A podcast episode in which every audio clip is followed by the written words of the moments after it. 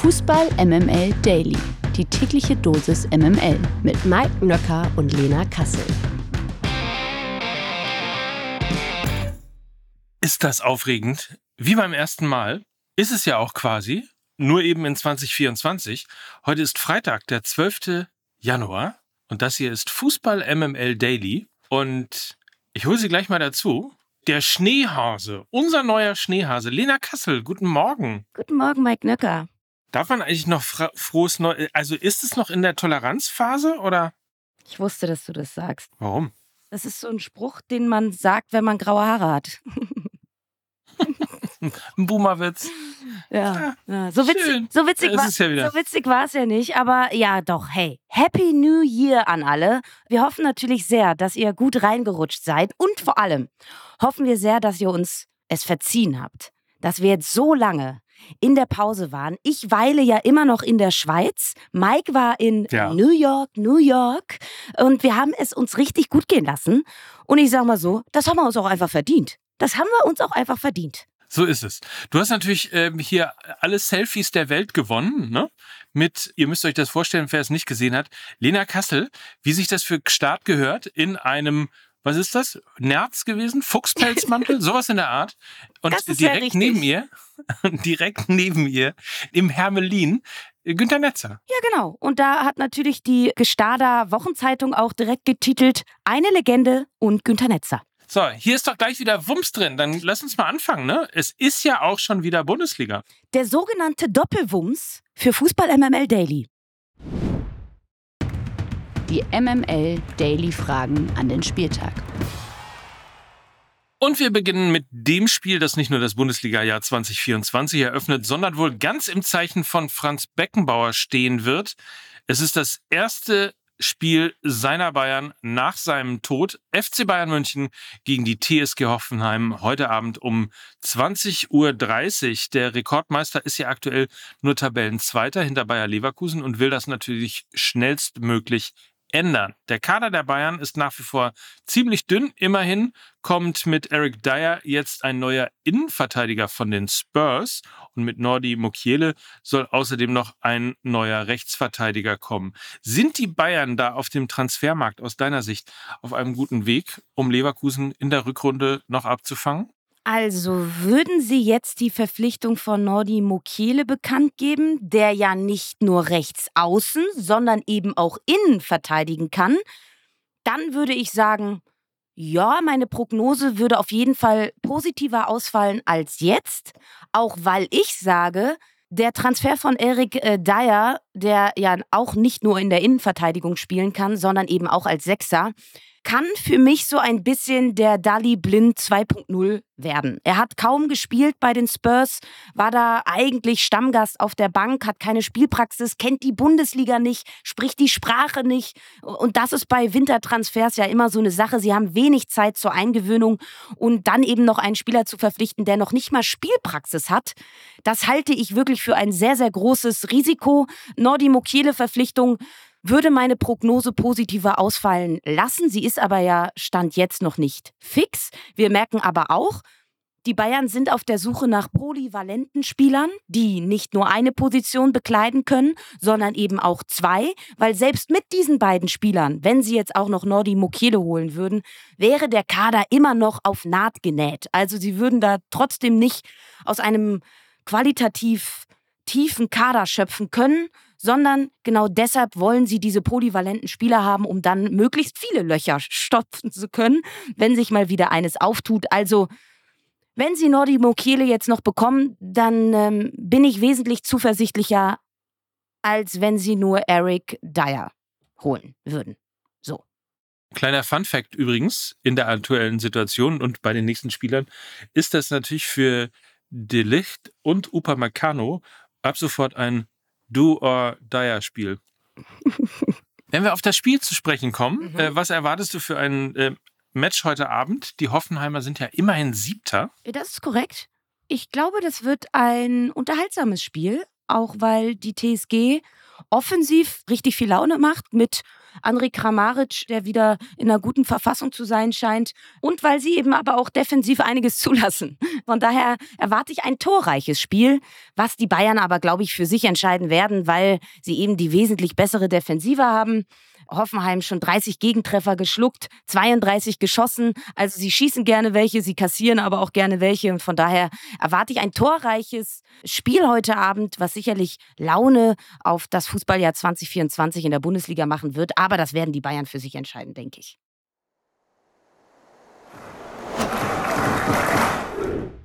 Bei Leipzig gab es mit Elmers einen prominenten Winterneuzugang von SSC Neapel. Gleichzeitig hat Timo Werner die Sachsen leihweise Richtung Tottenham verlassen. Sind das für dich sinnvolle Entscheidungen, die dort bei RB getroffen wurden? Schon, finde ich. Also Elmas ist der notwendige Nachfolger für Emil Forsberg, der ja jetzt in New York spielen wird. Er hat natürlich ordentlich was gekostet, Elmas, 23 Millionen Euro. Diese Summe macht ihn aktuell zum weltweit bisher zweiteuersten Wintertransfer 2024. Also da wurde richtig in die Tasche gegriffen. Elmas kam ja 2019 äh, zur SSC Neapel, pendelte seitdem so ein bisschen zwischen Bank und Startelf, kam jedoch äh, immer irgendwie zum Einsatz. In 189 Partien war er an 30 Tonnen direkt beteiligt. Das ist jetzt auch keine ganz so schlechte Ausbeute. Er ist on top auch noch flexibel einsetzbar, kann offensiv zentral, aber auch auf beiden Flügeln spielen. Und Elmas wird auch, glaube ich, nochmal eine neue Farbe in das Spiel bei RB bringen, weil er durch seinen schnellen Antritt und seine körperliche Robustheit sehr, sehr stark im 1 gegen 1 ist und immer wieder auch den direkten Weg zum Tor sucht. Also das ist eine Kombination, die, glaube ich, so aktuell noch nicht im Kader von RB Leipzig Leipzig zu finden ist. Von daher ist es eine absolute Verstärkung. Und sie haben sich, glaube ich, auch von einer und das meine ich jetzt gar nicht so böse, wie es klingt, aber sie haben sich von einer zumindest finanziellen Belastung befreit, insofern, dass sie Timo Werner zu den Spurs abgeben. Und ich glaube, das könnte tatsächlich sehr, sehr gut passen. Der Spielstil von äh, Postecoglu ist auf schnelles Umschalten ausgelegt. Das kommt eben den Stärken von Werner natürlich zugute. Er wäre auch überwiegend für den Flügel eingeplant und nicht als alleiniger Mittelstürmer, weil dort ja schon Richarlison spielt. Werner könnte direkt auf der der Position von Heung-Min Son starten, im Dreiersturm auf eben dieser linken Seite, weil Son ja beim Asia Cup weilt bis Februar. Also ich glaube, das ist ein guter Deal für beide Seiten. Dann schauen wir doch mal auf Eintracht Frankfurt. Dort wurde mir nicht mit äh, Sasa Kalajdzic nun endgültig ein echter Stürmer verpflichtet. Der Österreicher trägt zumindest mal bis Sommer den Adler auf der Brust. Mit Donny van de Beek kommt außerdem ein weiterer Mann aus der Premier League zur Eintracht. Zuletzt saß der niederländische Mittelfeldspieler bei Manchester United ja nur noch auf der Bank. Personalien, die du abhakst? Erstmal ja ganz spannend weil richtig viele Spieler aus der Premier League jetzt im Winter in die Bundesliga gekommen sind. Ne? Also Eric Dyer, Jaden Sancho und ich glaube, die zwei besten Transfers hat aber Eintracht Frankfurt eben mit diesen zwei Spielern, Sasa Kalajdzic und Donny van de Beek gemacht.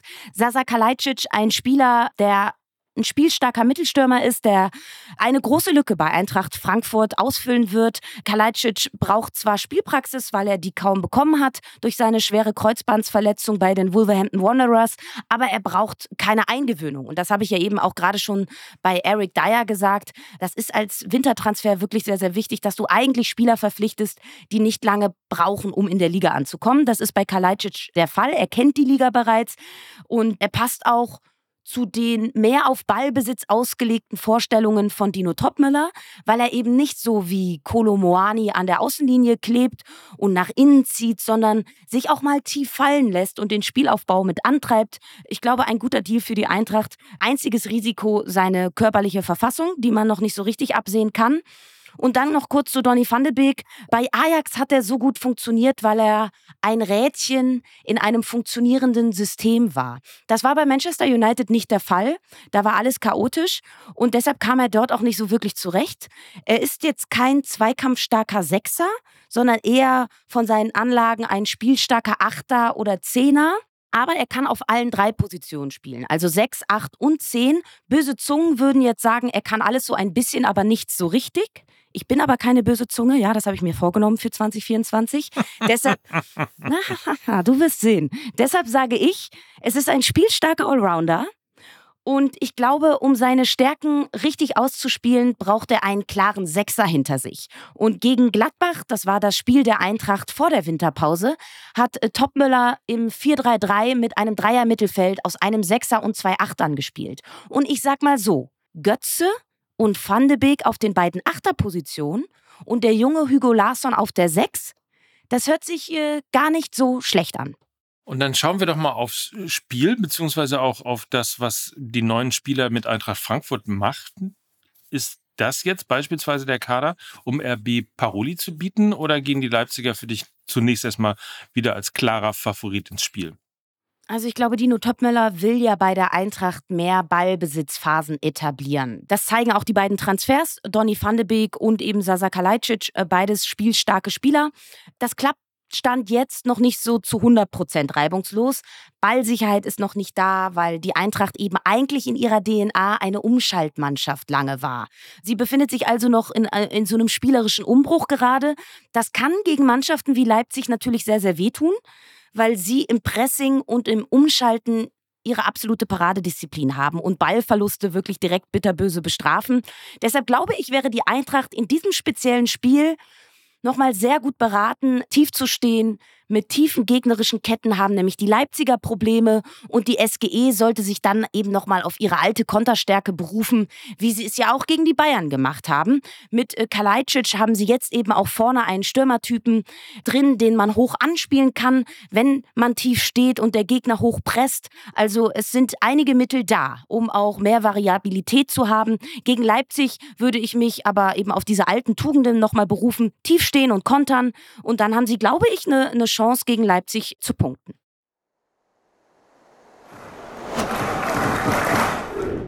Erster FC Köln gegen ersten FC Heidenheim morgen um 15.30 Uhr. Das ist mal ein Spiel, wo wir nicht über Veränderungen reden müssen, jedenfalls nicht im Kader, was den ersten FC Köln angeht.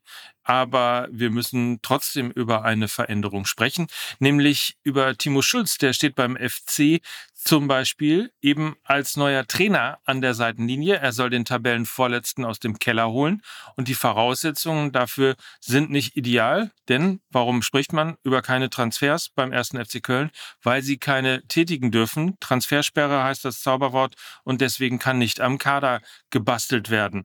Und dennoch die Frage, und das hoffen natürlich viele FC-Fans und Sympathisanten, dass es noch klappt mit dem äh, Klassenerhalt. Was? Ich, ich, wollte gerade einen Wortwitz aus Klassenerhalt und Kasselerhalt machen, aber irgendwie merkst du schon, ist ein Rohrkrepierer. Deswegen einfach direkte Frage: Traust du den Kölnern den Klassenerhalt noch zu? Ist ja auch noch früh, Mike. Ne? Das wird noch. Du brauchst noch ja, ein bisschen Öl in deiner Maschine und dann ja, läuft das wieder. Absolut. Ja. Ich sag mal so: Aufbruchsstimmung beim FC sieht anders aus. So richtig begeistert ist man von der Personalie Timo Schulz nicht. Er hatte zwar eine äußerst erfolgreiche Zeit bei St. Pauli, wurde da aber mit den Worten, und das wirst du auch noch ganz genau wissen, entlassen. Wir waren nicht mehr überzeugt, dass er andere und neue Konzepte hat, um die Negativserie zu beenden. Und bei seiner äußerst kurzen Zeit beim FC Basel zuletzt, wo er nur ein paar Monate war, lautete der Tenor ähnlich. Also man weiß, was man bekommt bei Timo Schulz. Das ist eine systematische Grundordnung 442 mit Raute. Das wirst du auch noch aus St. Pauli kennen. Also eine, ja. einem Sechser. Da hieß es Diamant. Ein Diamant. Statt Raute, aber. Diamant, ja. äh, das heißt ein Sechser, ein Zehner und zwei ja, sage ich mal, Außenbahnspieler, die aber auch so verkappte Achter sind und eben zwei Stürmer, also diamantenförmig. Ein Vordenker und äh, ein taktisch vielseitiger Trainer ist er nicht. Die Gegner können sich relativ leicht auf seinen Spielstil einstellen. Sein erstes Testspiel jetzt mit dem FC gegen Rot-Weiß Essen war wirklich vogelwild und nicht gut. 4-4 hieß es am Ende. Der FC lag sogar mit 0 zu 2 zurück.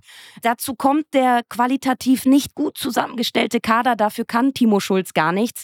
Da brauchst du aber eigentlich einen Trainer Mastermind, damit der Kader in der Bundesliga überhaupt überstehen kann. Neuverpflichtungen hast du ja auch schon angesprochen, sind aufgrund der FIFA-Sperre auch nicht drin. Und dann ja, dann kommt ja auch noch der richtig, richtig dicke, schwere Rucksack von Steffen Baumgart, der ein richtig, richtig großes Erbe hinterlassen hat, große, große Fußstapfen hinterlassen hat, an denen Schulz jetzt ständig und überall gemessen werden wird, ähnlich wie alle Trainer nach Jürgen Klopp beim BVB. Also ich glaube, Timo Schulz wird es irre schwer haben und eventuell sogar an der großen Hürde FC Köln scheitern. Und dann kommt ja auch zu allem Überfluss noch äh, der erste FC Heidenheim. Der ist Tabellenneunter und damit eben mit dieser Position zu Gast in Köln. Die Heidenheimer sind mit 20 Punkten nach 16 Partien mehr als im Soll, würde ich mal sagen, oder?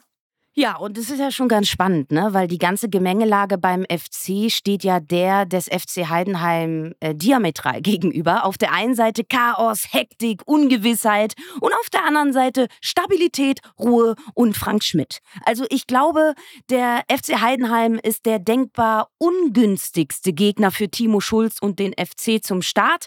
Köln holte aus den letzten drei Spielen nur einen Punkt und blieb dabei jeweils ohne Tor. Die Heidenheimer dagegen konnten ihre letzten drei Bundesligaspiele allesamt gewinnen und stehen eben auf diesem neunten Tabellenplatz. Wahnsinn. Und das als Aufsteiger. Also die Gegensätze könnten nicht größer sein. Und die breitere Brust, die haben definitiv die Heidenheimer, die zwar immer auch Gegentore kassieren, ja, sind jetzt keine Mannschaft, die tief hinten drin stehen. Das kann die Chance für den FC sein, aber sie schießen eben auch eine Menge Tore. Ich würde sagen, leichte Tendenz in Richtung Heidenheim bei dieser Partie für mich.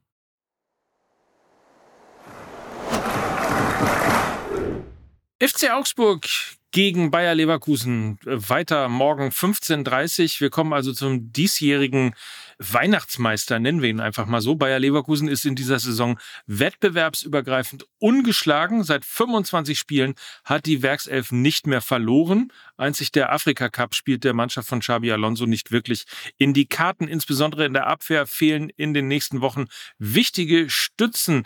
Darf man dennoch hoffnungsvoll sein, dass Bayer weiter so durch die Liga marschiert? Ich glaube, dieses Spiel gegen Augsburg hat so ein bisschen seismografischen Charakter. Also die nächsten Wochen werden zeigen, wo es denn tatsächlich hingehen kann in dieser Saison mit der Werkself. Augsburg ist der Anfang dieser Wochen der Wahrheit und direkt ein richtig schwerer Beginn. Augsburg zu Hause nämlich unglaublich ekelig. Sie werden sich tief hinten reinstellen, viele hohe Bälle spielen, damit Leverkusen gar nicht erst ins Pressing kommt. Sie sind unter Jes Torup eine eingeschworene junge Truppe geworden, die in diesem Spiel ja auch absolut nichts zu verlieren hat. Und Alonso wird erstmals rotieren müssen. Das hat er die bisherige Hinserie so gut wie nie in der Liga gemacht. Die Mannschaft hat sich nahezu von alleine aufgestellt. Deshalb hat es ja auch so maschinenartig funktioniert, ne? weil er keine Wechselteile anbringen musste, sondern nur mal ab und zu ein bisschen Öl nachgießen musste. Das ist jetzt anders. Gerade mit Odilon Kusunu und Edmund Tapsoba fallen zwei absolute essentielle Puzzlestücke weg, weil sie eben beim Afrika Cup sind. Gerade Kusunu war mit seinem Andribbeln extrem wichtig für den Spielaufbau der Werkself, hat teilweise wie so ein Spielmacher funktioniert von hinten heraus. Und auch Tapsoba konnte mit seinen präzisen langen Zuspielen von hinten heraus immer wieder Frimpong oder Würz bedienen. Also ich glaube, der Ausfall von Stürmer Victor Boniface sollte der Werkself keine Sorgen machen. Das wird Patrick Schick, der ja auch sehr gut mit Würz harmoniert, die kennen sich ja, wird er schon irgendwie kompensiert kriegen. Aber die Defensive, die wird sich neu finden müssen. Und das ist, glaube ich, die größere Hürde. Da hat Alonso unterschiedlichste Optionen mit Andrich, Stanisic, Tah, Hinkapi. Also wie da die genaue Zusammensetzung aussieht, wird höchst spannend sein. Und ich glaube, Augsburg wird da direkt der erste Härtetest. Weil du ja Augsburg sagst, lass uns doch mal kurz auf Augsburg gucken. Beim FCA läuft es seit dem Trainerwechsel, du hast es schon gesagt, deutlich besser mit dem Abstiegskampf. Was meinst du, sollten sie in dieser Saison im Normalfall nichts mehr zu tun haben, oder? Nee, also der Kapitän Demirovic und auch ihr Goalgetter Philipp Tietz, die reden ja sogar von der Conference League. Also da sehen wir schon so ein bisschen, dass die Mentalität der Augsburger eine ganz andere geworden ist. Äh, Jes Torup hat ihnen Siegermentalität eingeimpft, vor allen Dingen zu Hause. In den vier Heimspielen von Jes Torup gab es zwei Siege und zwei Remis, zuletzt ja ein 1 zu 1 gegen Borussia Dortmund. Also die Ansprüche beim FC Augsburg, die sind mittlerweile andere. Sie haben eine ganz klare Handschrift von Jes Torup. 35 Prozent Ballbesitz und dann geradliniges Spiel nach vorne, das steht ihnen sehr gut zu Gesicht und ich erwarte genau deshalb auch ein extrem enges Spiel.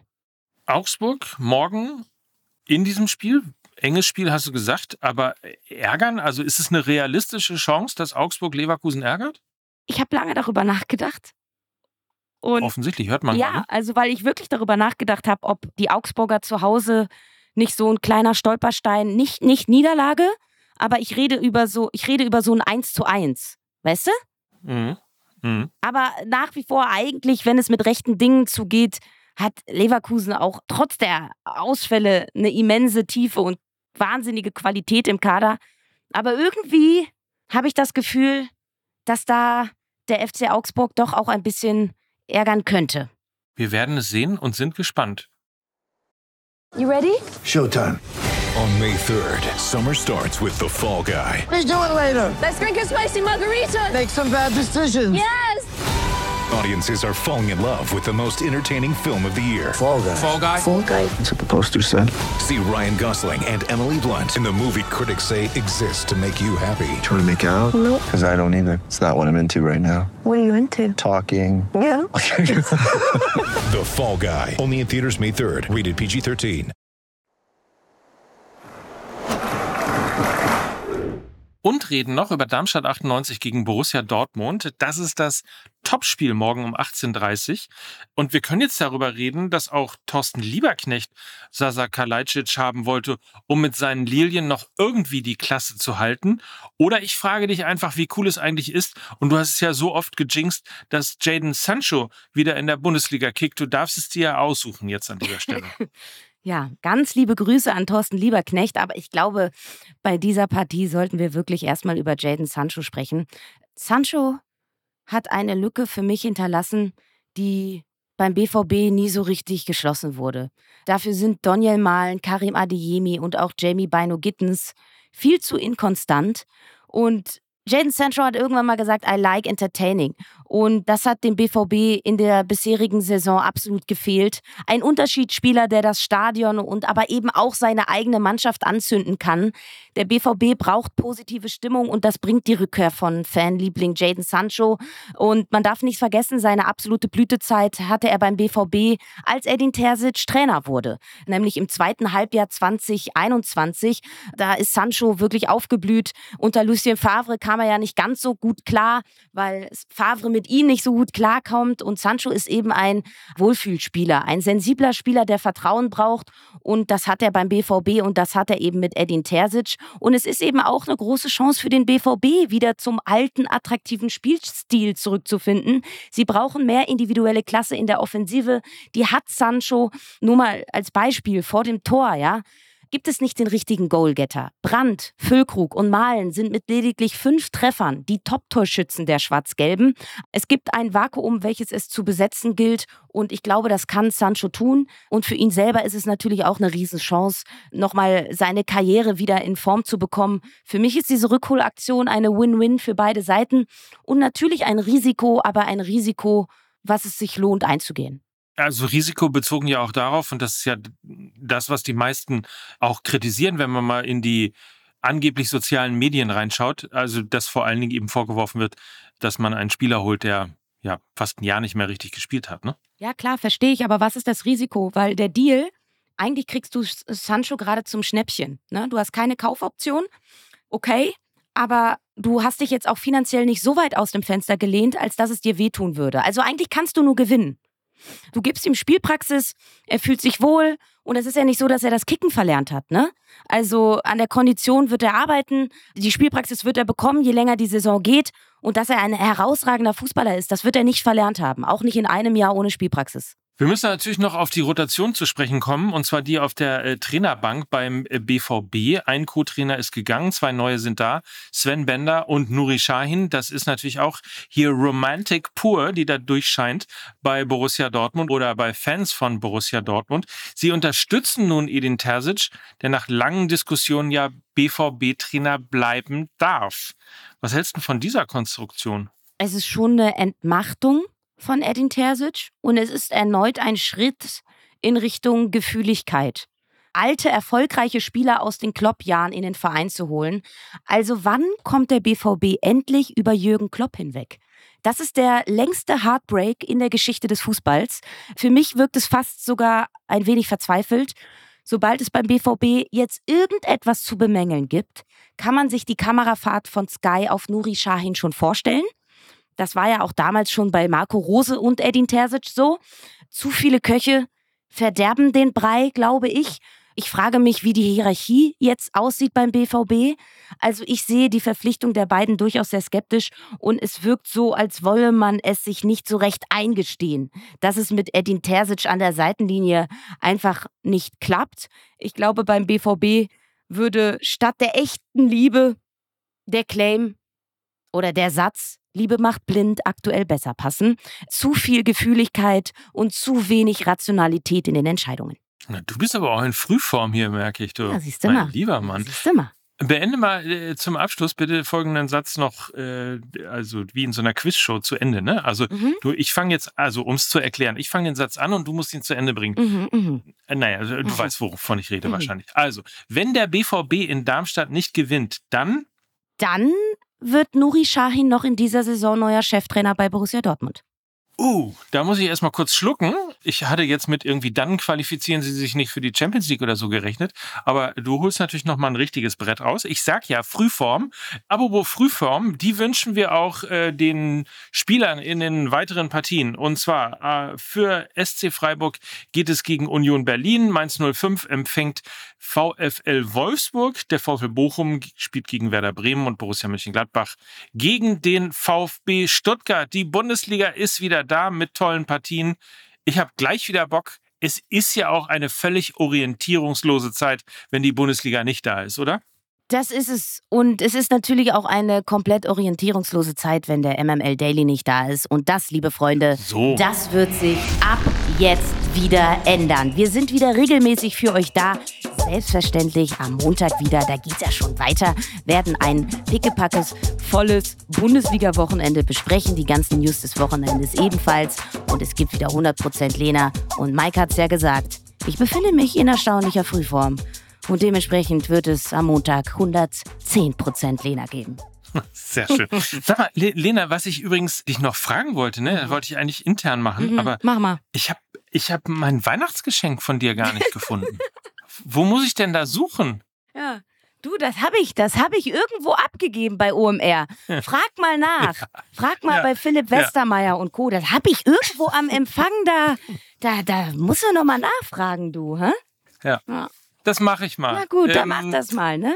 Hab ein schönes Wochenende mit, mit Piccolo, Stößchen. Ich weiß nicht, was sagt man in Start? In Gestart trinkt man kein Pikolöchen, da trinkt man Champagner, mein Freund. Ach so. Na klar. Dann äh, lass krachen, gib nicht zu viel Geld aus und äh, wir hören uns Montag wieder. In diesem Sinne, habt ein feines Wochenende. Der Fußball ist wieder da. Happy New Year. Und das sagen wie immer an dieser Stelle Mike Nöcker. Und Lena Kassel für Fußball MML. Tschüss. Tschüss. Dieser Podcast wird produziert von Podstars bei OMR.